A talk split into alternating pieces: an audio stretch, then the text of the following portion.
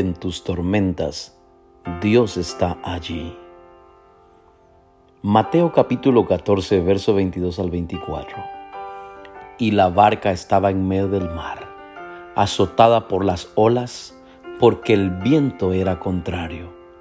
Jesús y sus discípulos se encontraron en más de una ocasión con una tormenta y nosotros en el viaje de la vida tendremos que enfrentar seguramente más de una tormenta.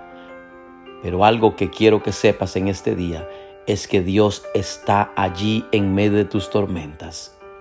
Muchas de las tormentas que tuvieron que cruzar los discípulos de Jesús aparecieron cuando trataban de avanzar. No siempre las tormentas aparecen como consecuencia de que estamos haciendo las cosas mal. Muchas veces es el enemigo el que está soplando una tormenta para no permitirnos avanzar en la vida cristiana.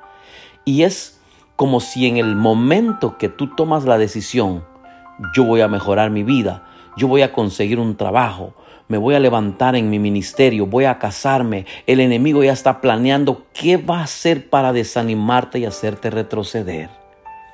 Las personas que logran alcanzar su máximo potencial en la vida y cumplen con su destino son aquellas que no huyen a la tormenta, sino aquellas que se atreven a enfrentar su tormenta sabiendo que Dios está, está presente. Tu tormenta puede venir en forma de un problema, puede ser una circunstancia adversa, puede ser una enfermedad o una situación difícil financiera o familiar. Llámese como se llame, tu tormenta con Jesús puedes cruzarla, tu tormenta puedes llegar al otro lado de la ribera, llegar sanos y salvos. La buena noticia es que hay bendición detrás de cada tormenta. Jesús les dijo, ten ánimo, yo soy, no tengan temor.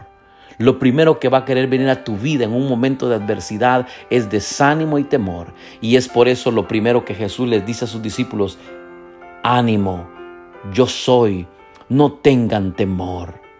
Nos desanimamos porque perdemos de vista a Dios y pensamos que estamos solos en medio de la tormenta. Por eso debemos reconocer que aún en medio de la situación más difícil que nos toque vivir, Dios estará con nosotros.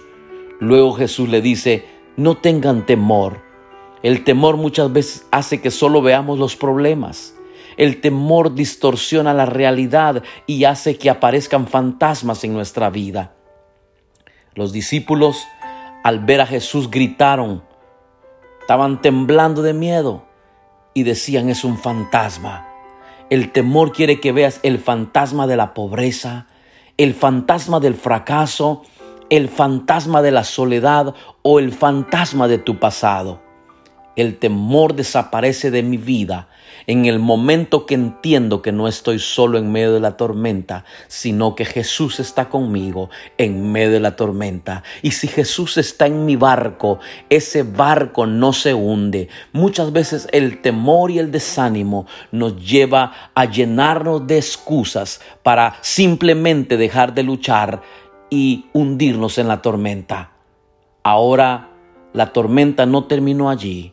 Las olas aún se levantaban, el viento aún los sacudía, así que veremos cómo vencemos nuestras tormentas. Vamos a tener que caminar sobre las aguas. Caminar sobre las aguas no es otra cosa que dar pasos de fe. Cuando Pedro vio a Jesús caminando sobre las olas, le dijo, Maestro, deja, deja que yo camine contigo sobre las aguas. La respuesta de Jesús sígueme, tú también lo puedes hacer. La barca tipifica tu zona de comodidad, de confort. La barca está limitada nada más a lo natural.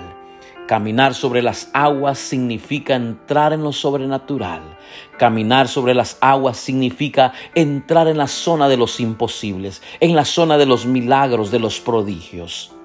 Ahora muchos son los que quieren caminar sobre las aguas, ver milagros. Muchos quieren cosas sobrenaturales que pasen en su vida, en su familia, en su situación, pero no están dispuestos a saltar de la barca. Mientras tú estés en la barca, nunca verás todo lo que Dios tiene para tu vida. Pedro se arriesgó y dio el paso de fe.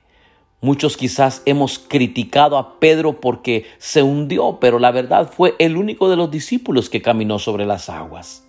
Jesús se agrada más de aquel que intenta y falla, de aquel que se queda sentado en la barca.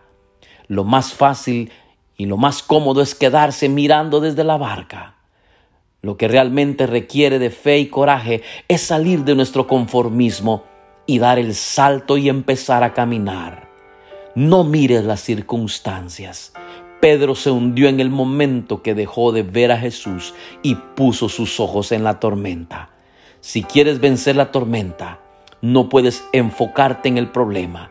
Debo enfocarme en la solución y la solución a nuestros problemas está en Jesús. Debemos dejar de enfocarnos y magnificar los problemas. Debemos de enfocarnos y magnificar a Dios. Mientras más grande sea tu Dios, más pequeña aparecerá la tormenta. No estás solo en este caminar. Jesús está a tu lado, porque en tus tormentas Dios estará contigo. Que Dios te bendiga. Te saluda el pastor Abner García de Ministerios Nisi en Houston, Texas. Que Dios te bendiga.